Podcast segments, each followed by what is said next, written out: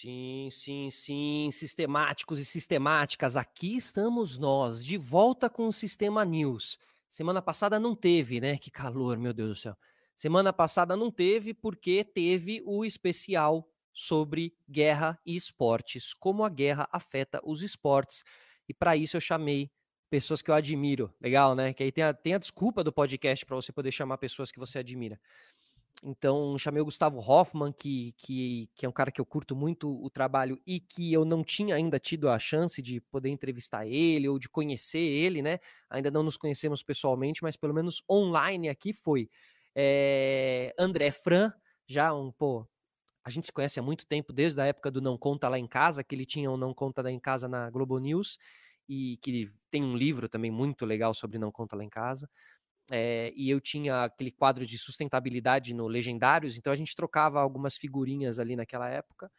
É, e ele já esteve aqui no Sistema Solar e tudo mais. E Bruno Formiga, que também já esteve aqui no Sistema Solar e que é da TNT Esportes, né? Comentarista de esportes. Então foi muito legal, porque essa galera conhece muito bem, principalmente o Gustavo Hoffman e o André Fran conhecem muito bem o, o leste europeu, né? Já estiveram ali, tem essa noção geopolítica da, da situação ali da região e o Bruno Formiga, que entende muito de esporte, que trouxe ali o debate para a gente sobre o Abramovich, Chelsea, né? E nesse entretempo aí, inclusive, o Abramovich colocou o Chelsea à venda, a Gazprom, que é a empresa russa, né, de, de gás, que patrocinava o Schalke 04, o time da Bundesliga, também caiu fora, pulou fora.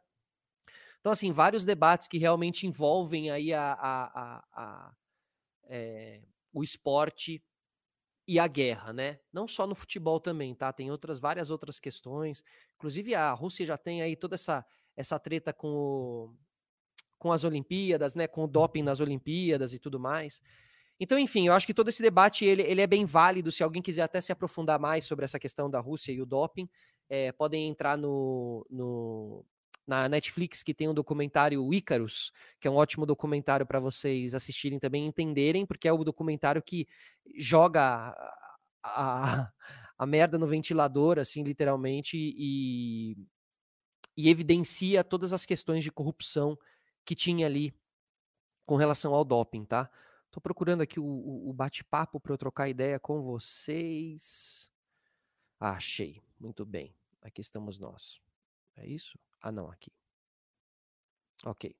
Valeu, todo mundo tá colando aí. Renato Garrido, Gu Japiaço, a, a Gabriela Rodrigues, uh, André Vasco, olha o André Vasco aí, Vascão.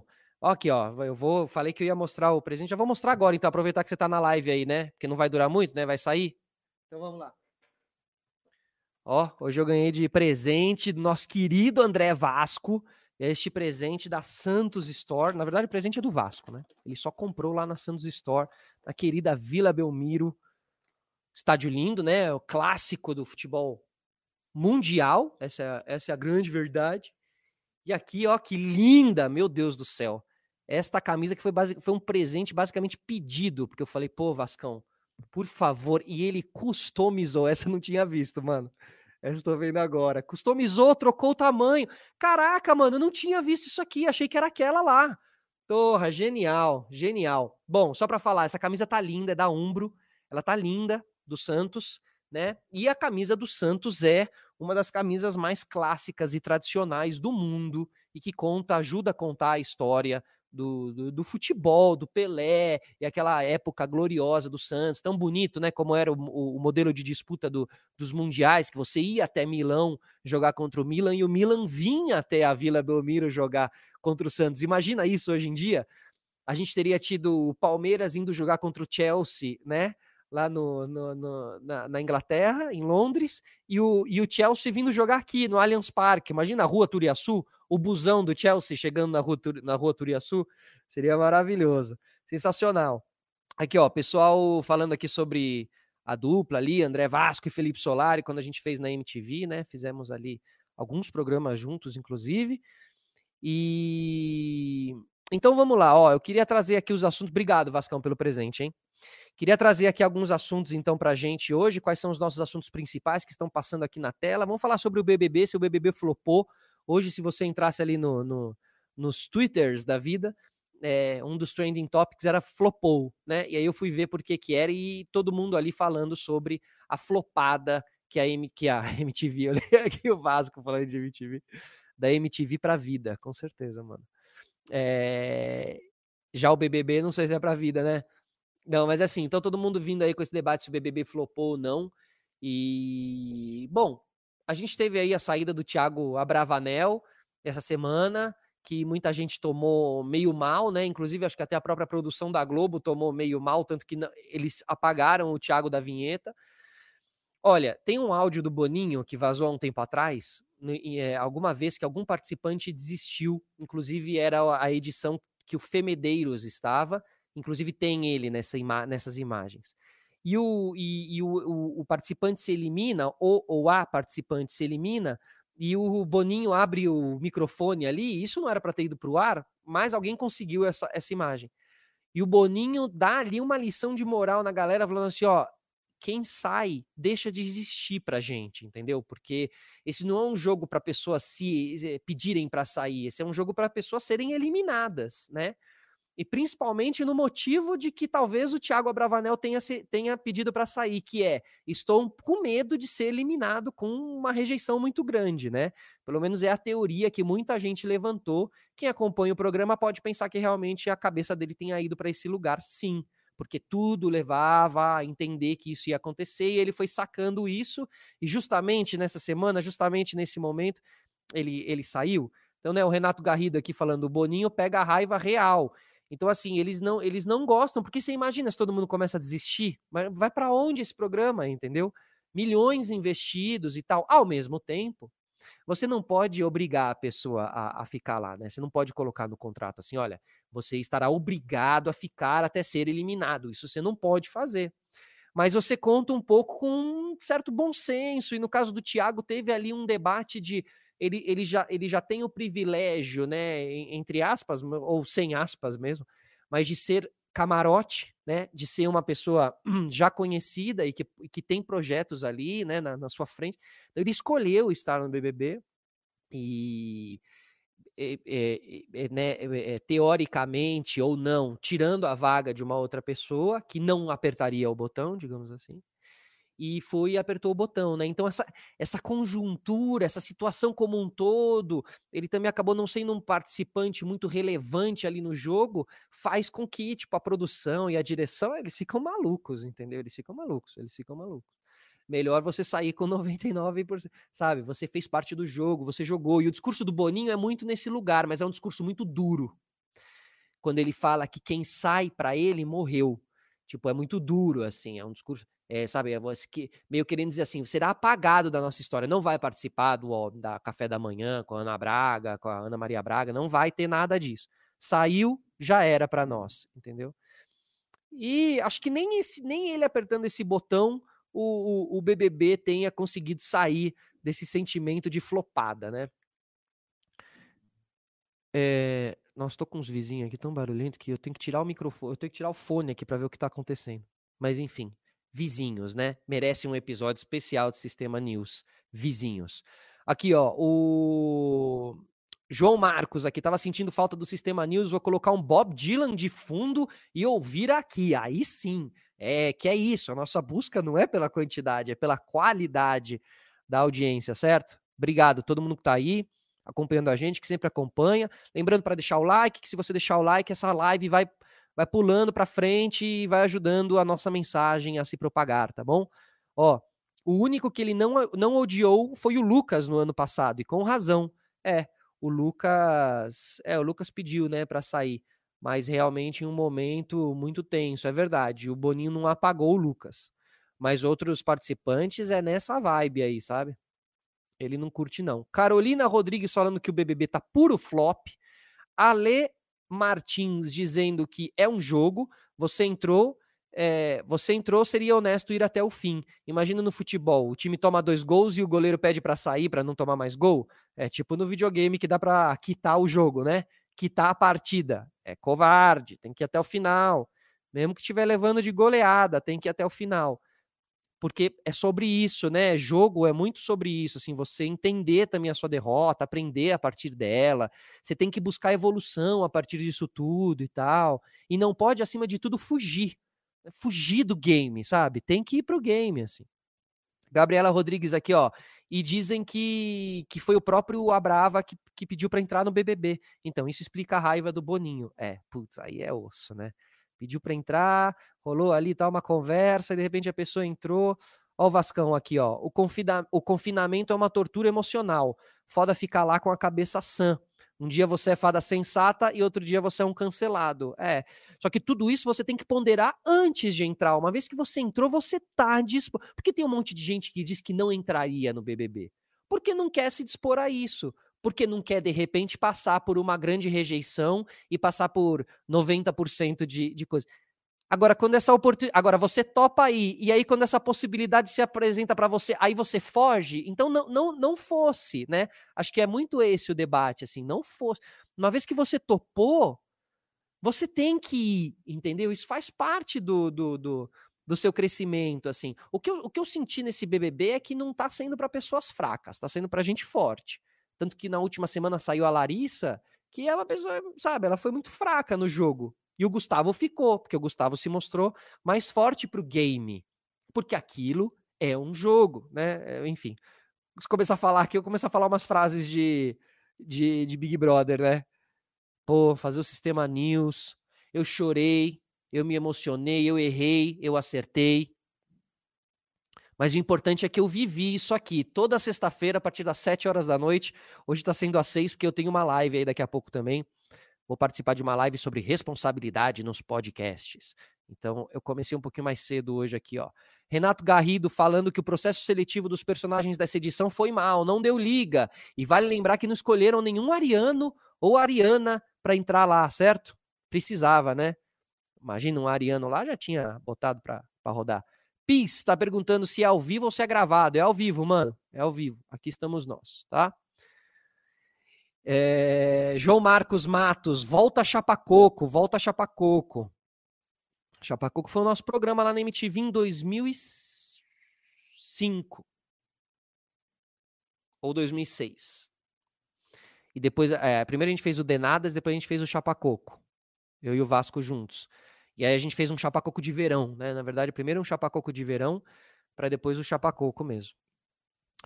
Ó, hum, 2006, 2007, o Vascão falou aqui. 2006, 2007. Giovana, onde vai ser a live, Solar? Eu passo daqui a pouco para vocês, tá? Mas vai participar o Brian Riso e também o Carioca do nosso podcast.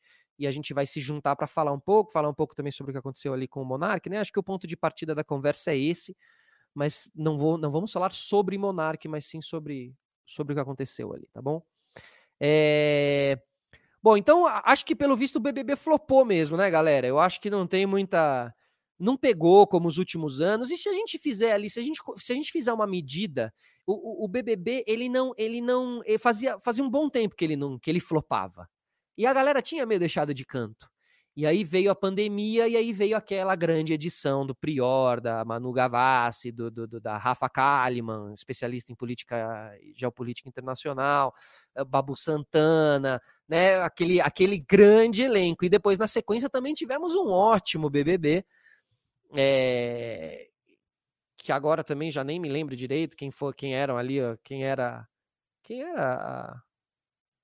Bom, no, no anterior ali também tinha o Pyong, né? Mas no, no último aqui, o pessoal sempre me pergunta aqui, né, se eu entraria na, na Fazenda ou, ou no BBB. A princípio, não, assim, a princípio, não. Uh, o Vascão aqui, ó. O BBB só não flopou de anunciantes e audiência. É, o BBB só não flopou de anunciante e audiência que gera para todos os canais que falam dele. É, não, não, nesse sentido, o flopou, né? É muito. É muito. É, a síndrome do pequeno poder, né? Não, o BBB flopou. Só porque você pode escrever o que você quiser, o que te der na telha no Twitter, né? E aí todo mundo pode ir lá e colocar no Trending Topics: ah, o BBB flopou, o BBB flopou. São diferentes pontos de vista, né? E com certeza a, a pessoa que sair desse, por exemplo, para o Paulo André, né, para o PA, o BBB não flopou nem um pouco, né? Quando ele sair do BBB, ele vai ser uma explosão aqui fora. O cara vai ser capa de tudo da GQ, é, vai, vai, fazer vários ensaios fodas e várias marcas vão atrás dele, o Instagram dele vai bombar, né? Isso se ele não continuar ainda relacionamento com a Jade, aí vai ficar mais forte ainda, não sei o quê, mas o. E, e quando o Paulo André chegar nas Olimpíadas, o que ele vai fazer de campanha, o que ele vai ser. E o que o Brasil vai parar para ver o PA correr nas Olimpíadas. Então, assim, né, para algumas pessoas, pro, até para o Scooby, por enquanto, também está transformando o rolê para ele, todo mundo gostando da amizade deles e tal. Então, assim, o flopou, né, é muito relativo. É, para anunciantes não flopou, para a audiência que gera, para o debate que gera, né, é, para as resenhas e para as repercussões e como isso alimenta todos esses Instagrams de fofoca e tudo mais, e, e o, o pay-per-view da Globoplay. Então, assim, né, o flopou é muito. tá muito num lugar de brincadeira, assim, da gente também comparar com os últimos BBBs e a gente falar, bom, hum, esse aí não deu liga, né? E realmente, no sentido de treta, que é o que o Brasil quer ver, é treta. Não, não bombou da maneira que a gente achou. Ó, Felipe Alecrim aqui, ó. Então, mano, salve Felipão, um abraço, tá? Mas eu só acho que o papo de flopar é pela comparação com as edições, é isso, é nós, né? 2021 desse ano eu acho que, que tá bom, mas a comparação é meio injusta, é, nesse lugar, né? Pô, ali realmente eu acho que em 2020 a gente teve o grande BBB, que transformou até mesmo o próprio programa, né? É, realimentou o programa, as cotas de patrocínio devem ter mudado. É, João Marcos aqui, não vale a pena participar dessa loucura de BBB, não. A carga mental acaba destruindo a pessoa. Eu também acho, cara. Eu, eu acho que assim, olha, se, né, falando muito honestamente, assim, se, se tivesse um projeto para ser lançado, um grande projeto para ser lançado, é, sabe, uma, alguma peça, ou até mesmo o próprio podcast, assim, de dar uma levantada no teu projeto, de dar uma levantada nos, teu, né, nos seus números, para conseguir a partir daí trazer mais grana e babá, a partir desse giro, seria o único giro que me faria pensar. Mas você precisa colocar na balança tudo isso, né? Porque senão dá no que deu com, o, com o Thiago Abravanel, entendeu? Agora, quem é competitivo, quem gosta de jogo, né? Eu, eu me enxergo muito no lugar do Arthur. Eu estaria ali fazendo várias estratégias e tentando ler o jogo a todo momento, pegando aquelas, aquelas peças do xadrez lá que tem, né? Com o rosto dos participantes. Aquilo lá seria playground para mim, assim. Ainda mais sem internet, eu ia ficar bolado naquilo. Eu adoro te, livros de técnico, Guardiola, Klopp, uh, Cruyff. Pô, ia partir para essa questão tática ali, né? O jogo e todas as suas nuances do jogo e tudo mais. Então, por esse lado, eu me divertiria estando lá. Mas e a carga emocional? E a exposição? A exposição, para mim, é o, é o pior, assim. Eu não, não, não sei se eu procuro tanta exposição assim. O nome ser tão grande assim tudo mais.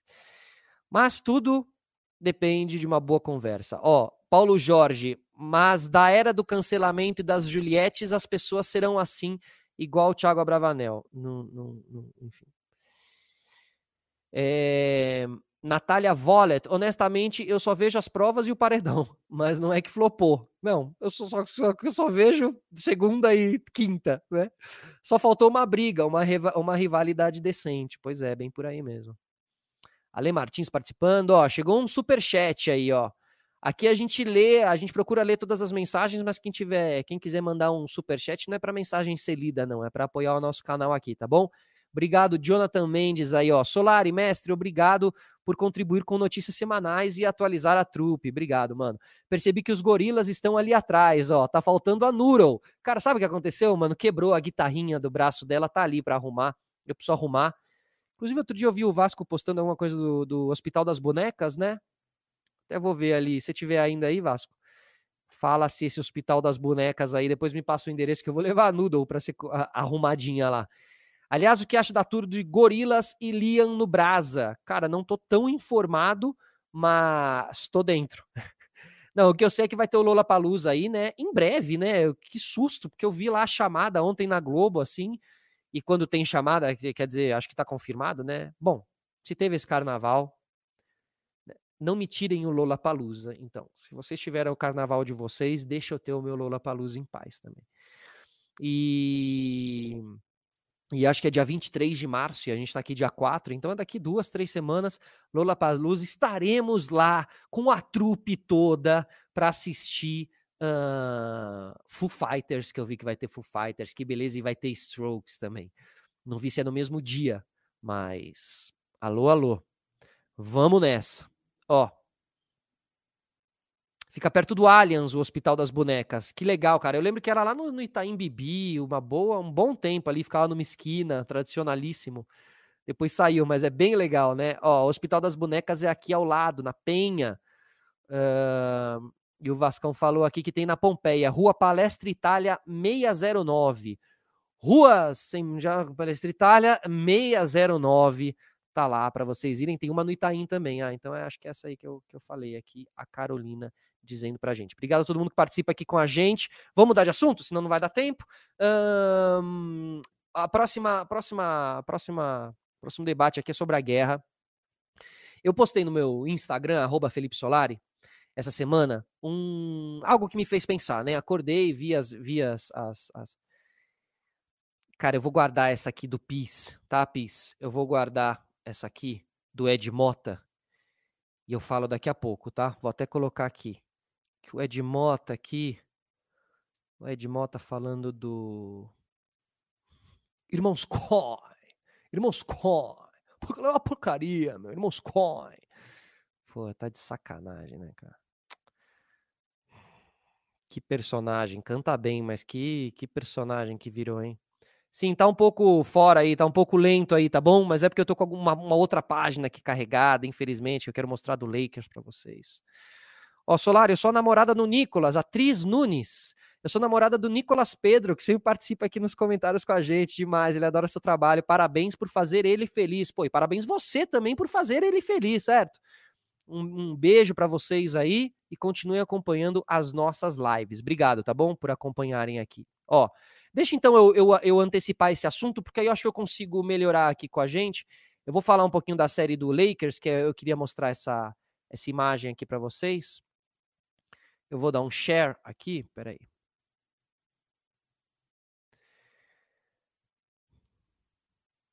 Ok. Aí estamos nós, hein? É por isso que está atrasado, tá, pessoal? Porque aí eu, eu, eu tenho que carregar essas páginas aqui para poder trazer um pouquinho mais de imagens para gente. Por enquanto, ela, ela tá. A internet está dando uma atrasada. Vamos falar sobre a série do, a série do Lakers.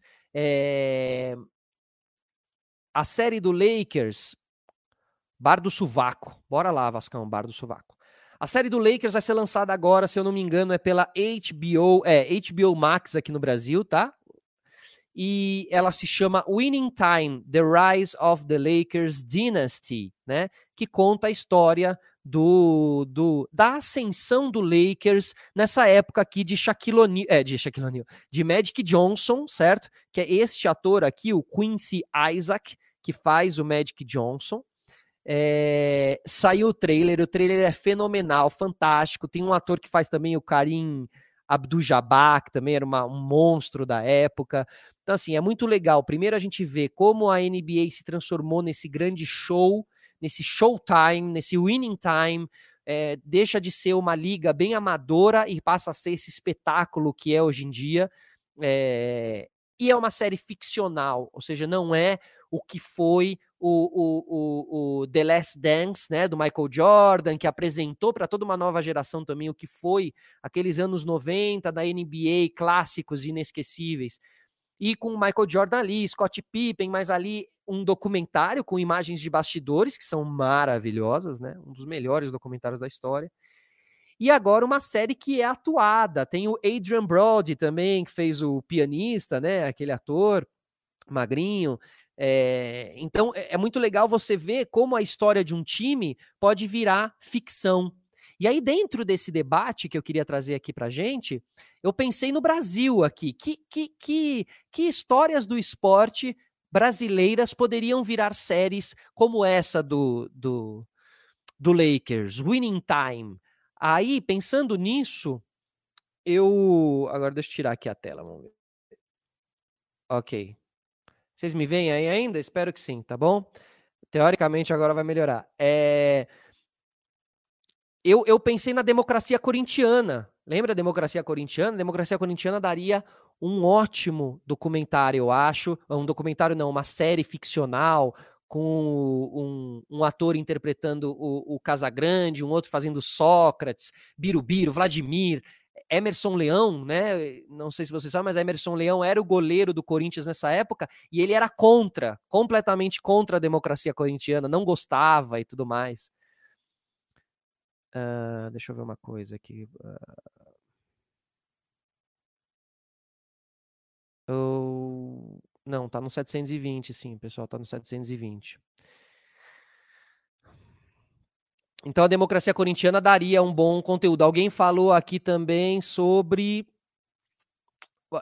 Alexandre Uric, eh, Alexandre Urk falou aqui sobre Hortense Magic Paula. Daria uma ótima série, porque elas ganharam o Pan-Americano em Cuba, receberam a medalha do Fidel Castro, disputaram Olimpíadas, Hortência maravilhosa, baita personagem, Magic Paula também. Não se gostavam, não sei se não se gostavam, mas não eram melhores amigas, assim, não morriam de amores uma, uma pela outra, porque eram duas extremamente competitivas, mas souberam, e isso é muito bonito, souberam lidar, souberam é, uh, deixar de lado algumas diferenças em nome do Brasil, da vitória e do time.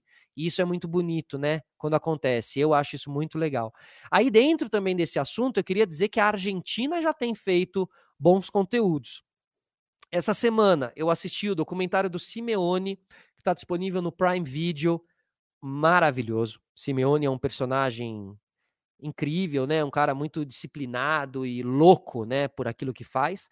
E depois na HBO Max também eles fizeram é, um, um, documentário que é muito legal sobre o Bilardo, que é um técnico que é o, o, pai de todos, digamos assim. O Bielsa veio depois dele. Todo mundo que se diz bielcista é bilardista antes de tudo, porque o Bielsa se inspirou no Bilardo. Então, o, o, o Bilardo foi o primeiro é louco, né? Que hoje em dia tem é louco Bielsa, todo mundo é, é louco, mas o primeiro foi o, o Bilardo, assim. Então, muito legal também. Então vejo que as produções argentinas já começam a explorar melhor as suas próprias histórias, entendeu? E é o que a gente precisa fazer aqui no Brasil também. A vida do neto, Renato Garrido, a vida do neto, diga-se de passagem, pô, incrível. Porque ainda se transformou depois num grande comunicador, né? Tava ali, foi, foi participar do terceiro tempo com Milton Neves, todo gordo, assim, largado, com depressão, ele mesmo diz. E dali ele foi chamado para entrar na Band e tal. Acho que ele tá há 15 anos na Band, sei lá quanto tempo que ele tá na Band, muitos anos. Então, do Neto também seria muito legal. Ver o Dr. Sócrates sendo retratado. O Dr. Sócrates poderia ser assim, poderia ser com a democracia corintiana, mas merece, merece muito, muito uma série em homenagem ao Sócrates, com um ator interpretando o Sócrates e todos os seus momentos. Quando ele foi jogar na Fiorentina, que contam que ele dava as festas e quando os caras queriam ir embora, ele trancava a chave da porta, a chave da porta, né, redundância, e, e escondia a chave. E os caras não conseguiam ir embora. Diz que ele era muito solitário e por isso que ele acabava vindo muito para as festas e para o álcool, né? É, que foi o que acabou também, é, de certa maneira, destruindo ele, né?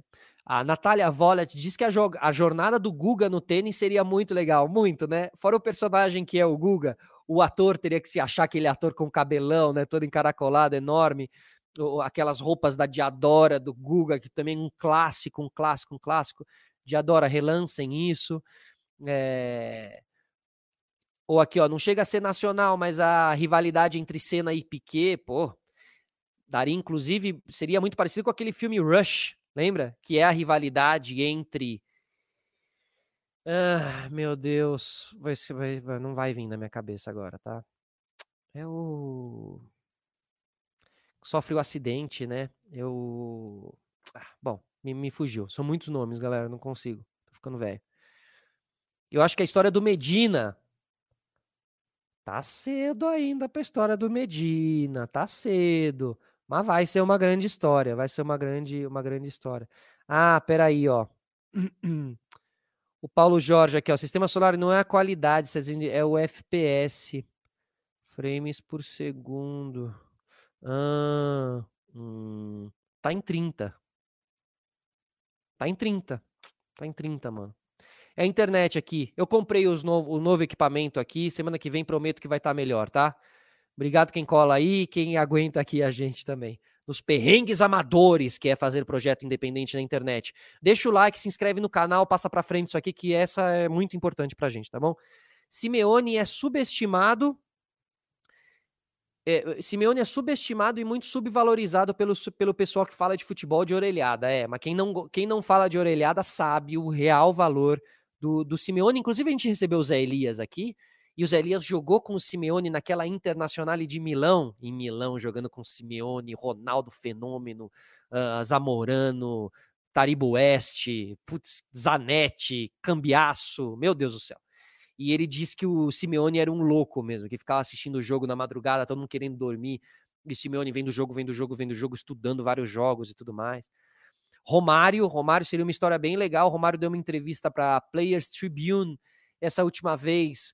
A entrevista, a entrevista em si, na minha opinião, não foi tão legal, porque ele conta as mesmas, as mesmas histórias que ele conta no resenha ESPN e tal.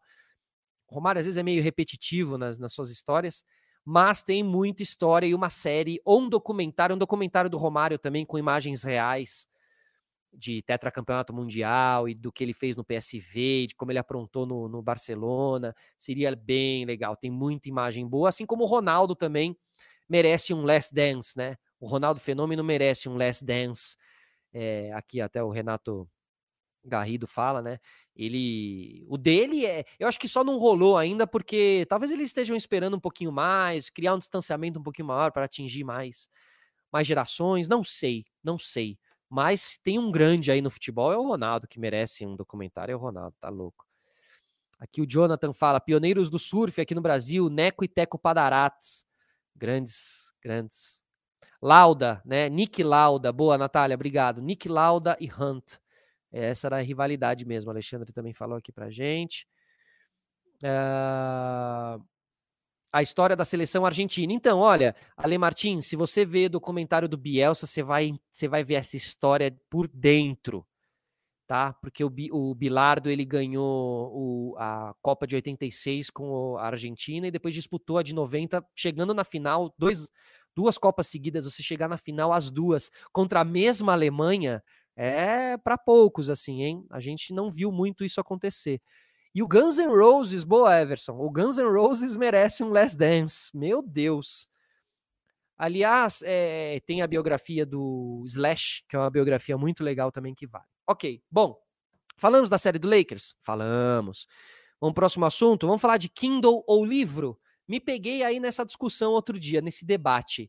Na verdade, nessa dúvida minha mesmo, assim. É, eu tô comprando muito livro na Amazon. Tô comprando muito livro. E tô gastando muito. E às vezes você fala assim, pô, eu tô gastando com alguns livros que não são tão bonitos fisicamente, mas que eu meio que quero ler e tô deixando de guardar uma grana para poder comprar os livros mais bonitos, com a, com a capa dura, né? O, tem um dos Sócrates maravilhoso que eu tô namorando ali, mas tá meio caro, 130 reais um livro, tá, mas é capa dura, verde e amarelo, com uma, uma, uma arte do Sócrates e tal, aquela é linda. Mas tô dando prioridade para outros conteúdos que eu quero mais ler, né? Pô, comprar um livro só pela capa, né? Até tem esse ditado, não julgue o livro pela capa. É, vou comprar só pela capa e tal. Bom, enfim, aí nessa dúvida, joguei ali o debate outro dia, assim, e aí, Kindle ou, ou livro físico? E muita gente me recomendou o Kindle. Não, compra o Kindle, que além de você comprar também os livros, também dá para você baixar vários livros, né, e tudo mais. Então, assim, comprei. Comprei dois Kindles. Vou dar um de presente para minha mãe, não chegou ainda, mas vou dar um de presente para minha mãe e vou ficar com um. Uh, minha mãe é uma leitora assídua também de livros. Então, o que, que eu estou fazendo agora? Vou comprar a grande maioria de conteúdo, mesmo que eu quero, através do Kindle, e vou deixar para comprar livros físicos que, que, que valham a pena para compor realmente ali uma biblioteca bem pontual, assim, sabe? Uma coisa meio assim, só livrão, sabe? Só livrão. Então, estou indo para esse caminho do só livrão, certo? É, aí aqui, ó, Suilane tá falando, uh, livros, é isso, aqui a gente fala de livros, eu vou mostrar os meus últimos livros comprados aqui para vocês também, ó, eu amo os, a Marina Molina, eu amo os dois, mas compro o físico, aquele que vale muito a pena ter, isso, mas os demais, o Kindle suporta, é por aí, estamos no mesma, e o que eu senti é que as pessoas pensam mais ou menos isso também, assim, eu uso, eu uso Kindle, mas o livro impresso é muito legal. De repente, para viagem, né? É mais prático você levar o Kindle, né? O duro é se, se, se te roubam, né? Sou time Kindle, mas quando eu gosto muito, acabo comprando físico. Também tem isso. Você pode ler e falar, pô, que livraço, né? Que é esse aqui eu preciso ter em físico. E compra, não apenas pela capa, mas também pelo conteúdo, né? É... Isso, exatamente, Jonathan Mendes. A cultura dos famosos livros de mesa. É por aí. Compra os de mesa. Livro de fotografia, né? É... Fotobiografia, né? Que é muito legal. Então, às vezes, a história do Red Hot Chili Peppers, de repente, aí você compra ali um livro que tem umas fotografias, aí vale a pena para você deixar ali na mesa, né? Paz visita, paz visita, para pagar de. Olha só como eu sou descolado, olha os meus livros aqui. Ó, eu prefiro Kindle, pois minha casa não suporta mais livros físicos. Tem essa questão é, física também, né, Ana? Ana Carvalho, tem a situação física ali. É, ocupa muito espaço, fica meio velho, tem cheiro, às vezes fica com aquele cheiro de naftalina, cheiro de casa de vó, né? É, livro físico é como os discos ou CDs, ler os encartes, isso não tem preço, nostálgico, é. Mas ó, eu tô num caminho de não ficar mais com nenhum DVD e CD, viu? Os que restaram aí, que devem ser uns 15, são muito. São os que eu paguei mais caros, que eu trouxe de fora, sabe aquelas coisas? Porque isso não faz mais tanto sentido. É, não, mas eu entendo também o encarte de um CD ou de um vinil, né? O vinil tem muito essa coisa do livro, né? O tempo passa, as tecnologias vêm e os dois sobrevivem lindamente. É incrível, né? Tem banda que tá lançando um disco agora. O Justin Bieber lança um vinil, né? Que é uma tecnologia dos anos 70. Ele lança agora em 2022, ele sendo um artista de 2010, né? Então eh, você vê que tecno essa tecnologia não morreu. E o livro também. O livro ainda é super vendido pela Amazon e tudo mais. É, a, o, o Ale Martins, o meu, meu Kindle ainda não chegou, ainda não tive essa sensação da experiência da leitura digital. Ah, medo, viu? Medo dessa experiência, porque aí pode ser que eu fale, não vou conseguir. Cadê a página? aquele barulhinho assim, ó, na página, né? É, Suilane, leio muito, é minha paixão, que legal. Tenho Kindle, mas nada supera um bom livro, né? Com a gramatura legal, exato, uma fonte, capa, orelha bem feita, exatamente, exatamente. Eu tenho o livro aqui do Zé do Caixão e do, do João Gordo,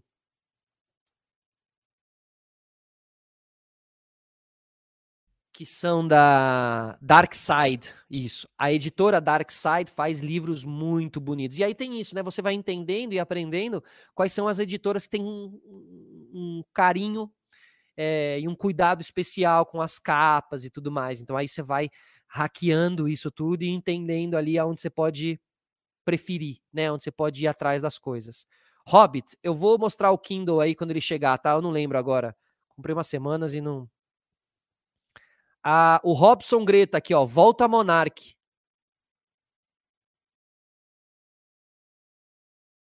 Enfim, vamos continuar aqui. Rodri Rocha, o físico é mais tradicional. Exatamente. O físico é mais tradicional. Já o químico. Ana Carvalho. Ó, já tem a galera participando aqui, começa a ficar difícil o, o, o chat para mim, ó. Eu acho que só HQs eu prefiro físico, pelas cores. É, então, o HQ não dá, né, pra você ler pelo Kindle, dá, né? Até deve ter HQ Kindle, mas é PB, né? Preto e branco. É... Pagar de intelectual, exatamente. Pagar de intelectual, Everson Vieira. Você deixa aquele livro, tipo eu aqui, assim, né? Eu tô como aqui com o livro do Flea aqui do lado. Ah, veja bem, eu sou um intelectual. Eu li. Esta semana eu li Gosto do cheiro de um livro bem cuidado, João Marcos diz aqui, ó. E não tem nada é, que vale mais a pena do que isso. Então, é, é, esse é o debate, tá? Bom, deixa eu falar um pouquinho aqui dos livros que estão comigo. A Natália dizendo: tem uns livros que são vergonhosos, é verdade. Tem umas capinhas que, pelo amor de Deus. E pior que quando você compra online não dá muito para saber, né? Você sabe que não é capa dura, porque isso aí fica especificado ali, mas você não, não dá pra você saber se vai, se vai ser legal ou não, né?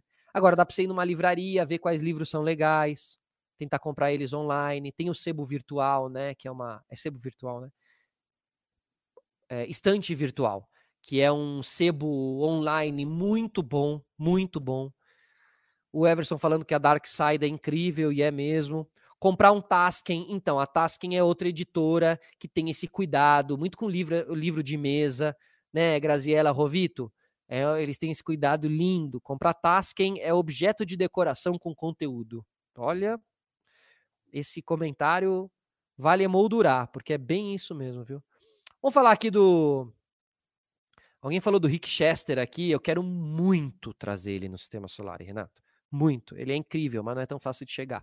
Mas continuo tentando, tá bom? Já tentei. Ó, tô aqui com a autobiografia do Flea. Tá parecendo o Felipe Foguinho, para quem conhece o skatista aqui. O Flick é o baixista do Red Hot Chili Peppers, uma figura, uma figura, uma figura, um cara muito especial, parece ser um cara muito leve, né? Um cara que traz também ali pro grupo Red Hot Chili Peppers, em meio a tantos doidos, ele parece trazer um elo de, de ligação e, e, e, e ele parece ser um cara muito importante e responsável por essa jornada tão longa dos Red Hot Chili Peppers. E esse livro aqui, a biografia dele, ó, Acid for the Children, é uma autobiografia, ou seja, é escrito por ele, tá? É, então é nas palavras dele. É muito legal o livro e eu queria ler aqui a contracapa do livro, porque eu achei uma contracapa diferente. Não é uma contracapa que fala sobre o livro, é um texto do Flea. Era uma vez um pequeno garoto australiano loiro. Ele amava o seu cachorro. A vida o pegou e o sacudiu todo. Aos trancos e barrancos, vendado em busca de algo, ele se apaixonou pelas coisas verdadeiramente belas. Corações doces o aqueceram com seu brilho de amor. Outros corações o deixaram na mão. Sentindo-se desconectado, para as ruas ele correu à procura de alívio. Nesse processo, fez coisas para baixar a luz do seu próprio coração. Uma escuridão fria de medo cresceu dentro dele. Porém, naquele lugar assustador, a música, a voz de Deus, falou, dizendo para ele compartilhá-la por, compartilhá por este mundo. E ele foi tomado pela glória. Flee. Eu achei muito legal isso aqui. Mostra que o cara tá de coração aberto, né, nesse livro, assim. E enfim, tem o Carpool, sabe o Carpool, aquele programa da, né, do cara que vai pro, pro, pro, carro cantar e tal. Tem o Carpool com o Red Hot Chili Peppers, é delicioso também. Bom, Red Hot é inspiração total, né? Os caras são demais. E aí, já, já no embalo, já que estamos, eu puxei essa aqui, que tá aqui no, no armário há muitos anos, a biografia do Anthony Kids, que é uma super é, biografia. Eu posso dizer que essa biografia mudou minha vida. Eu li ela quando eu era eu li ela quando eu era VJ da MTV, ela me ajudou a entender muita coisa, me trouxe alguns lados também, como é muito louco, né? Ele era muito louco, foi muito louco nessa época, nesse livro e tal. É... Em alguns momentos também eu acho que eu fui fazer umas loucuras só porque eu tinha lido no livro do Anthony Kidd, sabe? Essas coisas assim. Mas foi um livro que marcou a minha vida, que mudou a minha vida, né? Uh, Ó, o Everson falando coisas para fazer antes de morrer. Ver um show do Red Hot Chili Peppers. Pode crer, mano. Ótimo show, já fui. Ó, o Anthony aqui pequenininho, né? Esse livro é chocante, porque mostra como o pai, o Anthony Kidd perdendo a virgindade com 13 anos e já fumando uns baseados com 13 anos, e tudo porque o pai dava para ele, o pai levava, não sei o quê. Depois o pai virou o fã número um, assim, o, dono do maior fã-clube do mundo sobre Anthony Kids e tal. O pai dele é o, é o presidente do, do, do coisa, digamos assim. Só esclarecendo aqui ao a Ana Car... não, é... desculpa, Ana, Ana Amélia, querida Ana Amélia que tá sempre aqui com a gente. Desculpa, hoje a gente começou mais cedo, tá bom? Eu vou ter uma live aí daqui a pouco, eu tive que começar mais cedo. Uh... Mas Ana, é só voltar aí, tá bom? Volta que, volta que tá, o programa tá aí. Fica aqui até o finalzinho, depois você assiste o, o resto aí, tá bom? Deixa eu ler aqui o resto da galera. Obrigado por todas as mensagens que vocês mandam. Graziela, Grazi, nessa onda de questionar os streamings, né, tipo Spotify, vale a pena ler o livro do Neil Young. Ele fala sobre isso. Neil Young que acabou de bater de frente com o Spotify, com esses streamings, né, é, e que e que me lembrou muito o que o Lars Ulrich, que é o baterista do Metallica, fez lá atrás com o Napster ele também bateu de frente, era um serviço também meio de entrega de música. Tudo bem que estavam em lugares diferentes. Um estava mais no lugar da pirataria de música e o Spotify não está tão nesse lugar. Mas quando grandes nomes da música se voltam contra grandes plataformas da própria música. Então é. Eu adoro essas histórias. A gente já falou sobre a guerra de Joe Rogan e, e, e, e Neil Young aqui, tá? No nosso no nosso Sistema News. Sistema News. Aqui o Nicolas Pedro. Quero o Monark para ontem no para ontem no Flow. Bom, aí é uma questão que envolve o Flow e o Monark. Correto? Hobbit, já leu os Sete Hábitos das Pessoas Altamente Eficazes? Esse é top, tô lendo de novo. Vou anotar aqui, tá? Não, não li. Eu vou ler todos os comentários que vocês mandarem sobre o Monark, foda-se. Monark está lutando bravemente na Ucrânia contra o Putin.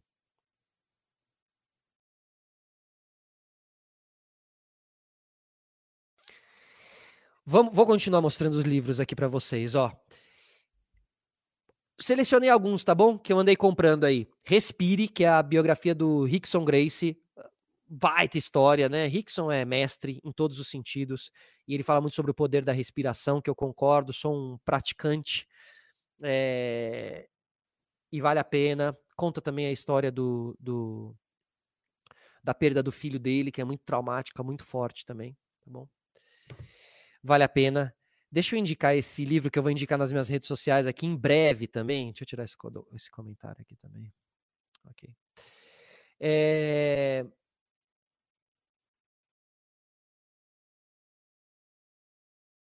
Aqui, ó.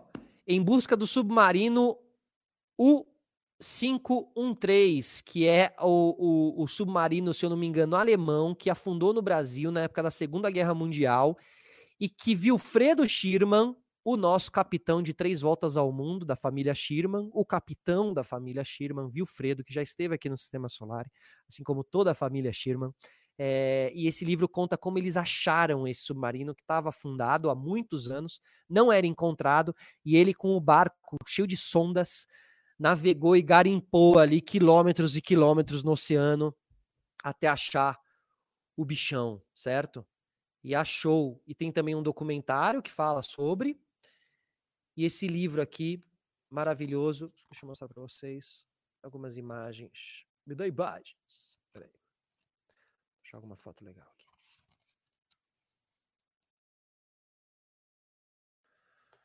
Aqui é o. Eu não sei se eles foram noveleiro Cat, mas esse é o, é, é, o, é o bar. Acho que é o Cat, hein? Não, acho que não é o Cat. Não é, esse aqui é o barco que eles usaram para fazer a, as buscas, tá? Mó garimpagem louca, assim, coisa de quem quer muito mesmo encontrar. Eles têm uma determinação, a família Sherman, que é, é, é, é incrível, assim. Ó, o Thiago Silva falando, nossa, saiu o livro sobre o 513, que bacana, saiu, cara, lindo, capa dura, edição linda, linda, linda, grande, ó, cheio de foto. Ei, coisa bonita tá bom? Muito legal. Família Sherman que eu amo de paixão. Sou tripulante lá, já estive em três é, explorações com eles, assim. Já fizemos, fizemos inclusive Recife e Fernando de Noronha, 600 quilômetros, e a gente ganhou a, a regata Refeno, que é Recife, Fernando de Noronha, Refeno.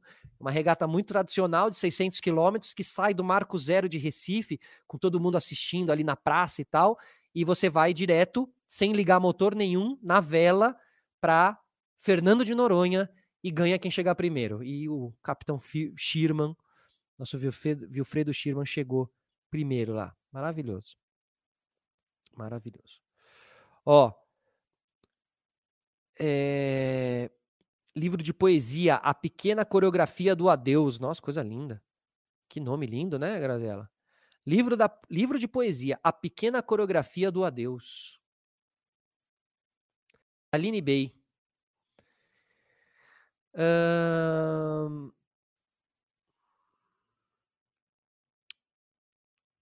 Estou escrevendo um livro sobre o mercado financeiro, ô louco, que massa. Você acha que os livros, dos, os livros dos preços poderiam ser mais acessíveis? Você acha que os preços dos livros poderiam ser mais acessíveis? Acho. Acho que tem livros caros, né? Livro é um negócio que é, é cultura, é educação. Podia rolar, né? Podia rolar. Um barateamento aí. Ana Carvalho, indica as fanfic aí, Felipe. Mas fanfic não é. Acho que eu não sei então direito o que, que é fanfic, porque fanfic não é lá quando conta a historinha. É uma fanfic, é uma ficção criada por fãs. Geralmente falando de algum crush, de alguma situação, de algum namoro, tipo, Jade IPA foi uma fanfic há pouco tempo atrás? Não? Tô errado? Tô por fora. Jonathan Mendes, ó, Solari, dá uma olhada na história do Dave Goggins, maravilhoso. Um exil, que agora é um cara extremamente motivador nos Estados Unidos e hoje é um triatleta. Digitem aí, ó, David Goggins. É, se vocês não souberem inglês, vocês colocam legendado, ou se souberem, coloca interview. E perde meia hora ali com ele, perde uma horinha, perde entre aspas, né? Você vai ganhar uma hora ouvindo David Goggins. E se você tiver no seu momento certo, ele vai te pegar e vai te elevar, tá? Porque tem um jeito de falar muito legal. Cara, nessa linha aí, Jonathan, eu vou indicar o Eric Thomas, que é um pastor americano, mas que não é essa coisa do pastoral, do, do, do sabe? Ele não é ele vai para um lugar muito legal, assim, ele tem um jeito de falar e de se expressar muito legal também, bem pé no chão, mas acima de tudo muito em cima do esporte, da dedicação, da, da, da, da, da disciplina, e ele é pastor do, do, do, do Curry, do Curry, como é que é o, primeiro nome do Curry? Stephen Curry, do, do, do, Não sei se ele chega também a ser do LeBron James, mas enfim, ele é um cara que os atletas americanos, principalmente da NBA, adoram. Eric Thomas, Thomas com TH, T-H-O, Eric Thomas, tá bom? E.T., ele se apresenta como E.T., E.T., né, de Eric Thomas, tá bom? Muito legal. E no Spotify, só para completar, no Spotify é, é, ele faz os motivacionais tão legais que eles pegam as músicas de hip hop e colocam com os discursos dele. Então tem umas músicas no Spotify que é o discurso dele que para quem treina é muito legal. É muito bom, porque aí é o hip hop motivacional e te leva lá para frente. Falando sobre boas histórias aqui, ó. É... A marca da vitória de Phil Knight que é um dos fundadores da Nike, tá? E conta, essa aqui é a autobiografia do criador da Nike, conta muito sobre como ele foi elevando a Nike a chegar no que é hoje, patrocinadora do Desimpedidos. É, é bem legal para quem gosta de Nike, para quem gosta de marca. Isso aqui vale para quem gosta de esporte, isso aqui vale para quem gosta desses livros de, de, de mais assim uma coisa meio coaching, assim, né? Mas não naquele lugar do coaching, mas é uma coisa meio mais coach, mais motivacional, empresarial também, para quem gosta de investir e tudo mais. Esse aqui é um ótimo livro também. E só para encerrar aqui as minhas dicas de livro, tá bom? É... Ó, a, marca, a Alexandre falando que a marca da vitória é excepcional, já li três vezes esse livro. Demais, que bom. É... George Orwell, esse aqui, bom, 1984, é um livro que a gente falou sobre aqui com o Pondé. Não sei se vocês viram a nossa entrevista com o Pondé, mas Pondé esteve aqui no Sistema Solar e tem uma semana e conversa fantástica. Eu fui aluno do Pondé, tive esse privilégio de ser aluno do Pondé por dois anos, é, fazendo filosofia, estudei filosofia dois anos com o Pondé. E, e, entre polêmicas ou não polêmicas, eu adoro o Pondé e adoro conversar com ele, como ele me respeita também uh, e me deixa livre, né, para você poder jogar as ideias e tal. Eu não, não, eu acho ele um cara que deixa o debate muito aberto. Ele não é opressor intelectualmente falando, entendeu? Então enfim, obrigado aí, Pondé, por ter vindo, mas a gente falou sobre 1984, sobre toda essa analogia que tem, né, esse, esse paralelo com o Big Brother, o termo Big Brother nasce aqui, e depois ele acaba virando um, um, reality show, onde pessoas ficam famosas na rede social, sabe, essas coisas, mas a, o coração de 1984, o coração do Big Brother, é uma sociedade completamente vigiada e, e o Big Brother, na verdade, não são, não é quem participa do Big Brother. Big Brother somos nós. Big Brother é quem assiste, é quem olha, é quem vigia, certo? E essa versão é uma versão HQ, tá aí, ó. Essa aqui é uma versão que tem que comprar físico, né, galera? Não dá para eu pegar isso aqui no, no Kindle, né? Peraí que eu abri justo na página que não é HQ, de todas as páginas HQs. Aqui, ó. Tá? E a arte, adaptado e ilustrado por Fido Nest Fido Nest, que inclusive eu fui lá seguir ele no Instagram também, tem várias artes legais, dá uma seguida lá no, no nele, tá bom? Ó, deixa eu ler, trazer vocês aqui para a conversa. Uh... 1980, Natália, 1984 eu li porque meu pai me indicou. Eu leio sempre para é, eh, lembrar dele, agora que ele não está mais aqui comigo. Mas ele está te observando. Não é à toa que ele deixou esse livro, né? Porque ele está te observando. Tá bom? Beijo, Natália. Ó, é... foi boa demais a entrevista com o Pondé. Obrigado quem assistiu. A, o Robson Greta aqui. Felipe, quem é a pessoa que você quer muito conversar? Eu queria muito conversar com o Krenak né, líder indígena. Eu quero muito conversar com alguma algum indígena ou alguma indígena e, e alguma figura indígena, né? É, algum líder indígena. E o Krenak, Ailton Krenak seria um deles, assim, pô, um cara que escreveu alguns livros, inclusive, e que se expressa muito bem e tal, seria uma figura né, eu quero conversar com gente que eu vou falar assim, pô, que, né, no dia que eu me for, assim, nos últimos 30 segundos, eu vou falar, não, mas tá bom, eu conversei com sabe, as coisas assim.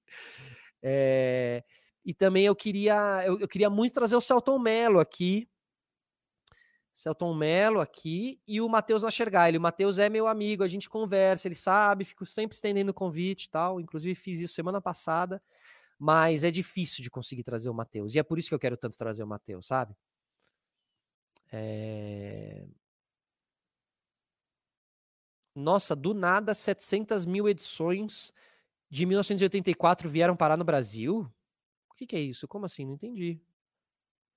Se vieram 700 mil edições do 1984 para o Brasil agora, em 2022, do nada, a gente tem certeza que não foi, né? Alguma coisa aí por trás tem. Ó, uh, Felipe, o Hobbit aqui, ó. Tu viu o que aconteceu com o Arthur Petri? O Léo Dias pegou um trecho de uma piada do Tarja Preta e quis lacrar com os caras. Agora caiu uma galera os atacando. Cara, eu não vi, eu não vi essa história, mas eu vi porque eu sigo o Petri, eu vi o stories dele outro dia. Será que tinha relação a isso, então? Que tava escrito de que era alguma treta, sim. Ah, então deve ser isso. Não, eu não vi, cara, eu não vi. Inclusive, eu fui lá outro dia no estúdio Flow, nos estúdios Flow, porque eu fiz o Vênus. Quem quiser assistir lá, eu dei uma entrevista para o Vênus podcast. Até perguntei pelo Petri lá. Eles disseram que o Petri não estava, que ele estava na outra casa. Enfim. Então não sei. O Petri já esteve aqui também. Se quiserem assistir o episódio com o Petri, é um, um episódio muito, muito bom, assim, muito, muito muito legal. Eu acho que tem uma tem uma uma troca legal ali, assim. E eu estive lá também no Aderiva.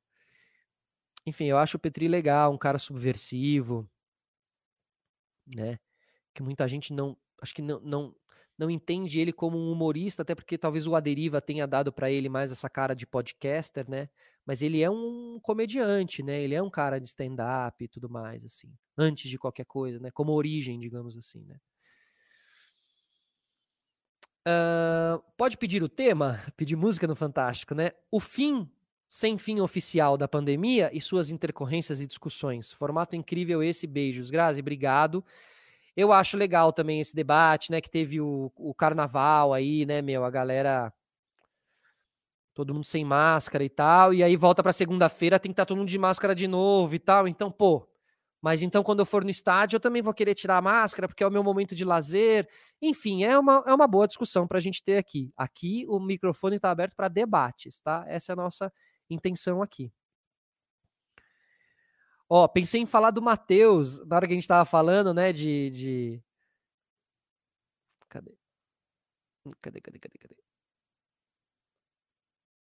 O Pis falou aqui, ó. Pensei em falar do Matheus hoje, aquela hora de séries e filmes de séries de brasileiros, né? É, o Matheus seria ótimo mesmo. Eu tô devendo, tô devendo o assunto da guerra aqui com vocês, né? Tá, peraí. Uh, Petri é incompreendido demais. Ele simplesmente não abaixa a cabeça para os malas de hoje em dia. É, quando cai ali no Léo Dias, né? Aí toma proporção nacional.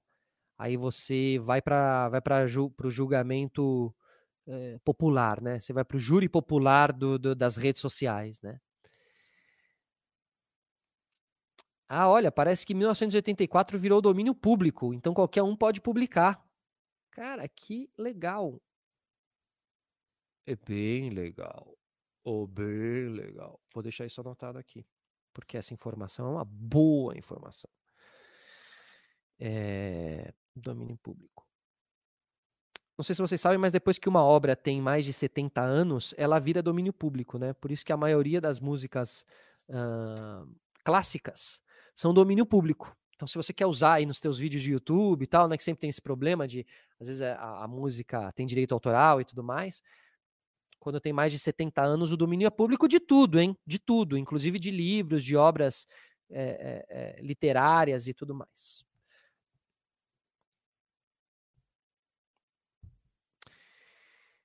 Gabriela Camargo, Felipe, parabéns pelo conteúdo, obrigado pelo valor que você dá na qualidade de jornalismo, obrigado também. Elogiou só para ganhar a resposta, né? Agora me diz, onde é que tá o documentário da 9 Mil Anjos? 9 Mil Anjos foi aquela banda que o Júnior Lima teve junto com o Champignon, nosso saudoso Champignon, junto com o Peu, nosso saudoso Peu também, e junto com o Peri, eles tiveram essa banda de rock, eles gravaram um disco em Los Angeles e eu fiz um documentário sobre eles gravando o disco. Eu tenho duas notícias para te dar. O documentário está comigo. Eu não posso divulgar ele porque tem direito do estúdio americano que a gente gravou. E aí eu tinha prometido que ia fazer uma edição que não tivesse as imagens do estúdio para poder soltar. Tô devendo isso, confesso que eu tô devendo. Mas vocês precisam cobrar o Júnior Lima, Júnior Lima, porque ele perdeu as fitinhas brutas que tinha ali, tinha mais de 15 horas de Champignon, Peu, Peri e Júnior Lima em Los Angeles gravando e compondo música e decidindo as músicas.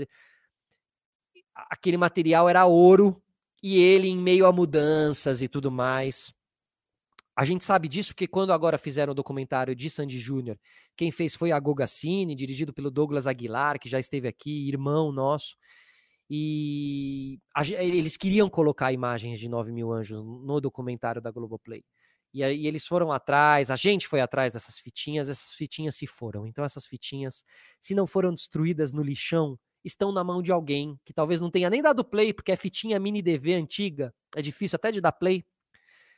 Talvez esteja por aí, daqui 60 anos as pessoas achem e vire, sabe? Como tem aquela fotógrafa, né, a Mayer, Meyer, é, que anos depois acharam os rolos de foto dela e ela era uma artista tremenda, né? E todas essas 11 horas de, de imagem deles lá, era eu ali com a câmera na mão gravando eles, em uma época que não tinha rede social. Então, tá? Mas tá comigo, eu vou trazer, eu tenho essa responsabilidade, Gabriela, eu tenho, tá bom? Porque eu quero é, eternizar algumas imagens, principalmente é, em, em, em em memória ao Champignon e ao Peu, que se foram e foram duas pessoas que me fizeram rir e me divertir muito. São duas pessoas que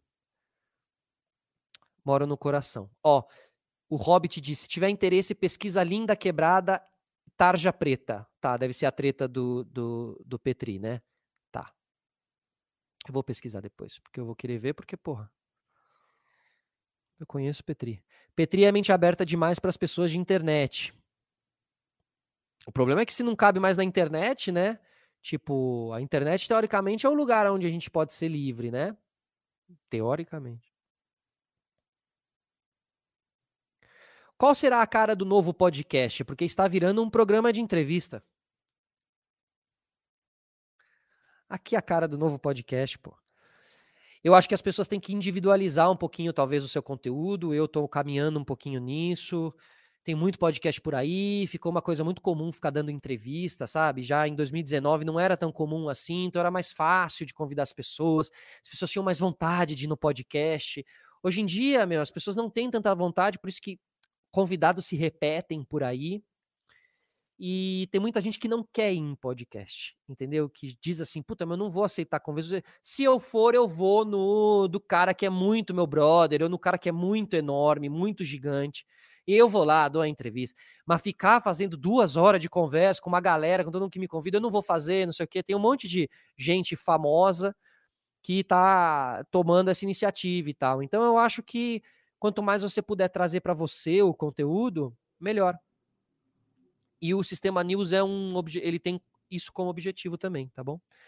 Solar, o que você achou do documentário do Kanye West no Netflix? Maravilhoso. Esse último, último episódio mostra como o cara tava meio desnorteado nesses últimos anos, mas o cara é um gênio. O cara é tão gênio que parecia que ele já, tava, ele já sabia que em 2022 ele ia lançar um documentário, então por isso ele tava juntando as imagens, né?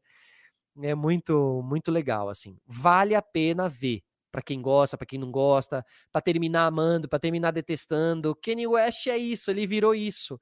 Ele é aquele show que vale a pena você ver né? Porque ele não é um político escroto que nem que muitas vezes nem vale a pena você ver, entendeu? Ele vale a pena você ver para amar ou para odiar, para falar super bem depois ou para ficar criticando depois.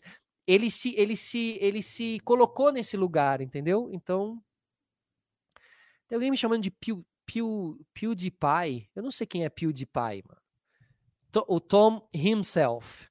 PewDiePie. Eu vou, eu vou pesquisar depois. Vou pesquisar agora, né? É isso que eu tenho que ver? Deixa eu ver aqui. P, o grande guitarrista. Ah, o P, o grande guitarrista. É, o P é responsável por vários hit, hits da Pitty. O P era guitarrista da Pitty e ele ajudou a compor Quem Não Tem Teto de Vidro, que atire a primeira pedra e tudo mais. Então, ele era gênio, assim também como era gênio o uh, uh, uh, o Champignon. Um enorme baixista, né? Que a gente foi gravar lá e o, e o, e o, e o produtor musical desse disco, que era o Sebastian Krix, que é um produtor argentino que mora em Los Angeles há muitos anos que já, e que já tinha ganho 11 Grammys. O cara tinha 11 Grammys na prateleira, com Rick Martin, Gloria Stefan, muita gente latina. Quando as gravações do disco acabaram, ele falou que ele nunca tinha visto um baixista tão bom quanto o, o, o Champignon. E ele falou, ele jogou, e eu já falei isso em um podcast, ele jogou ali a situação de que o, o, o Smashing Pumpkins, Tonight Tonight, Smashing Pumpkins, é, estava procurando um novo baixista e eles estavam fazendo testes para novos baixistas. Porque em Los Angeles essas coisas acontecem, tá? Essas bandas do nada precisa fazer teste e bota lá e de repente tá rolando um teste para guitarrista do, do Red Hot. Do... E ali tava rolando um do Smashing Pumpkins. E o Sebastian falou, falou, é, Champignon, vai fazer, vai fazer. E o Champignon, eu lembro que na época ele ficou muito assim com, com relação ao inglês, ele ficou meio... E eu lembro de falar para o Champignon, Champ, você tem uma uma arte que ela é mundial, porque é a música, né? A música você não precisa falar, a música não tem idioma, certo? Ainda mais um baixista, ele não tem idioma. O riff que ele fizer lá, a sequência que ele fizer, é, vai ser linda aqui, vai ser linda na China, vai ser linda na, na Tailândia, na Ucrânia, na Rússia. É, coisa que eu, como apresentador, não, não tenho, entendeu? E é, a gente teve essa conversa. Eu falei, cara, você tem na mão um ouro que eu, como apresentador, se eu quisesse ir para a MTV americana naquela época, eu tinha que dominar o inglês ferrenhamente. E se eu, e se eu quisesse para a China, eu precisava falar, e ele não, né? Mas no fim, enfim, ele voltou e, e, e, e a gente já sabe, né?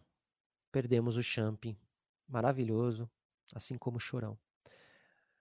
É, o Júnior Lima perdeu, tá louco. Manda, manda mensagem para ele. Fala que eu falei que ele perdeu. Manda DM lá. Encham o saco dele. Solari, você aceita participar do BBB 23? Não, não, não, não, não. Não precisa falar pro Boninho lá, não. Deixa ele lá. Seria incrível esse doc. Esse doc passou. Esse doc passou na MTV. Depois ele ficou disponível no YouTube um pouquinho e tal. Enfim, quando a MTV estava para fechar, eu consegui ter acesso a essa fita de maneiras não legais e tá comigo aqui, a beta original tá comigo aqui, tá bom? Coisa que hoje em dia eu tenho certeza que muito VJ se arrepende de não ter roubado outras fitas. Se o Vasco tiver por aí agora ainda, se tiver ainda, te dou os parabéns. E se tiver mesmo, ele sabe que ele se arrepende de não ter pego Algumas fitas. Ó, Gabriela Camargo, Doc 9 mil anjos é pura arte. Obrigada por responder.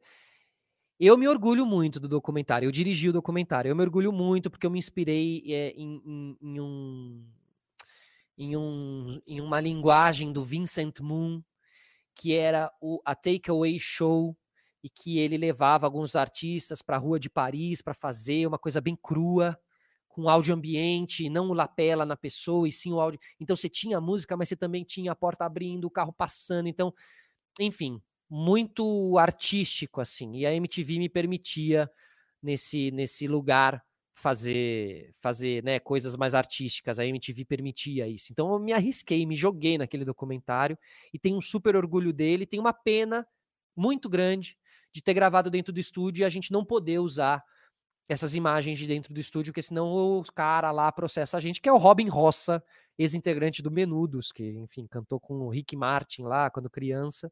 Hoje em dia ele é dono desse estúdio, que é o estúdio que é, é, é, é muita gente já gravou lá. Agora não vou arriscar os nomes aqui para não falar bobagem. E que tem a mesa de som que gravou o Inútero do Nirvana. A mesa de som daquele estúdio é a mesa de som que gravou um dos discos do Nirvana, se não o disco mais lendário do Nirvana. Então, aquele estúdio tem várias histórias e a gente mostra tudo isso. Tem o, o Peu falando, ó, oh, essa aqui é a mesa de som que gravou Nirvana, não sei o quê, imagina, o Kurt Cobain já ouviu aqui, não sei o quê, né? enfim, aquelas aspirações de quem é apaixonado por música, assim. É...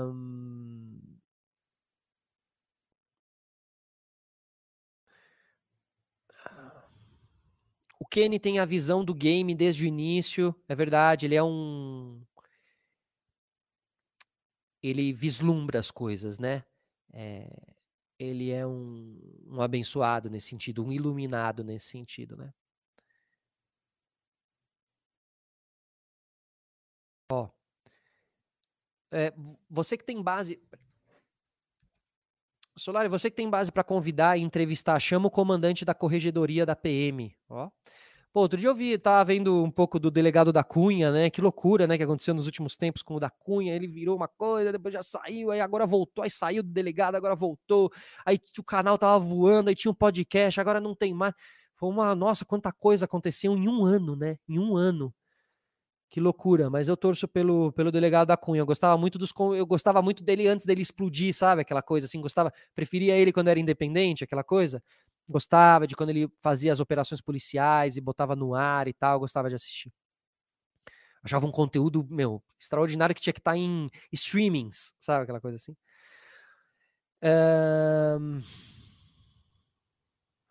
Deixa eu trazer aqui. Obrigado a todo mundo que participa comigo aí, pô.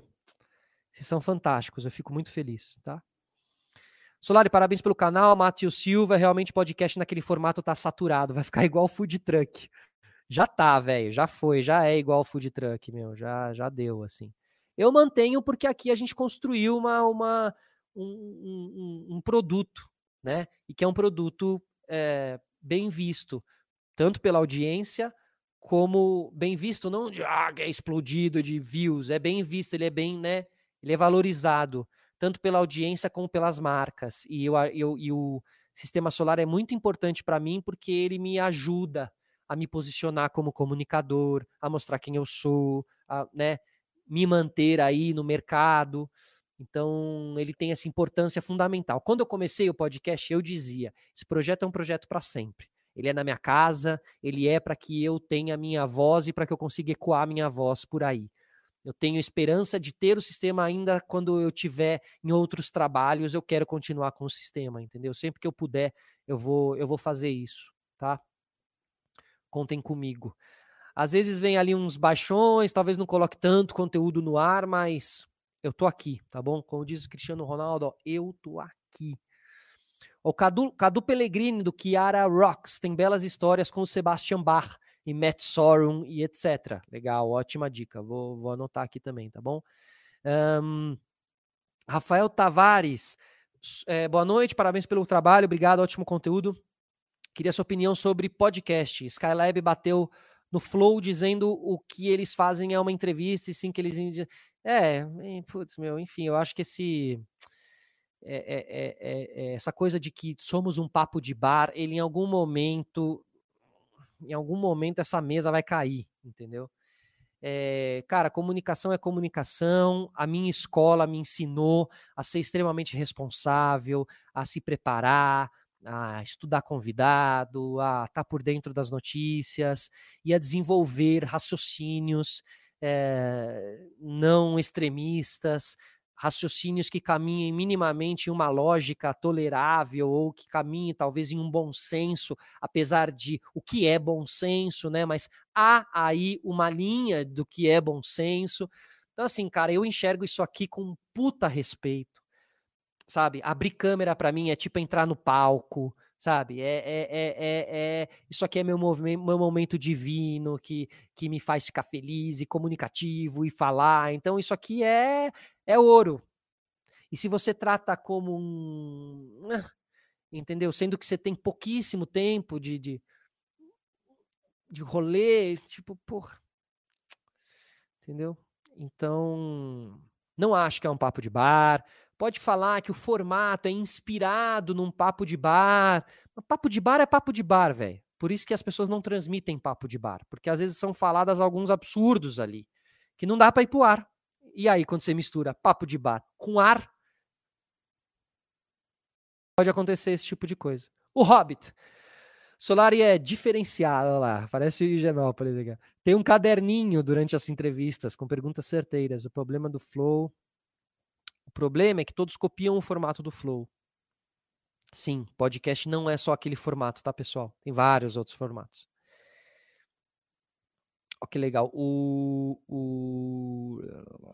Cadê? Smashing Pumpkins tem por tradição sempre baixistas femininas, mulheres, Darcy, Melissa, Nicole.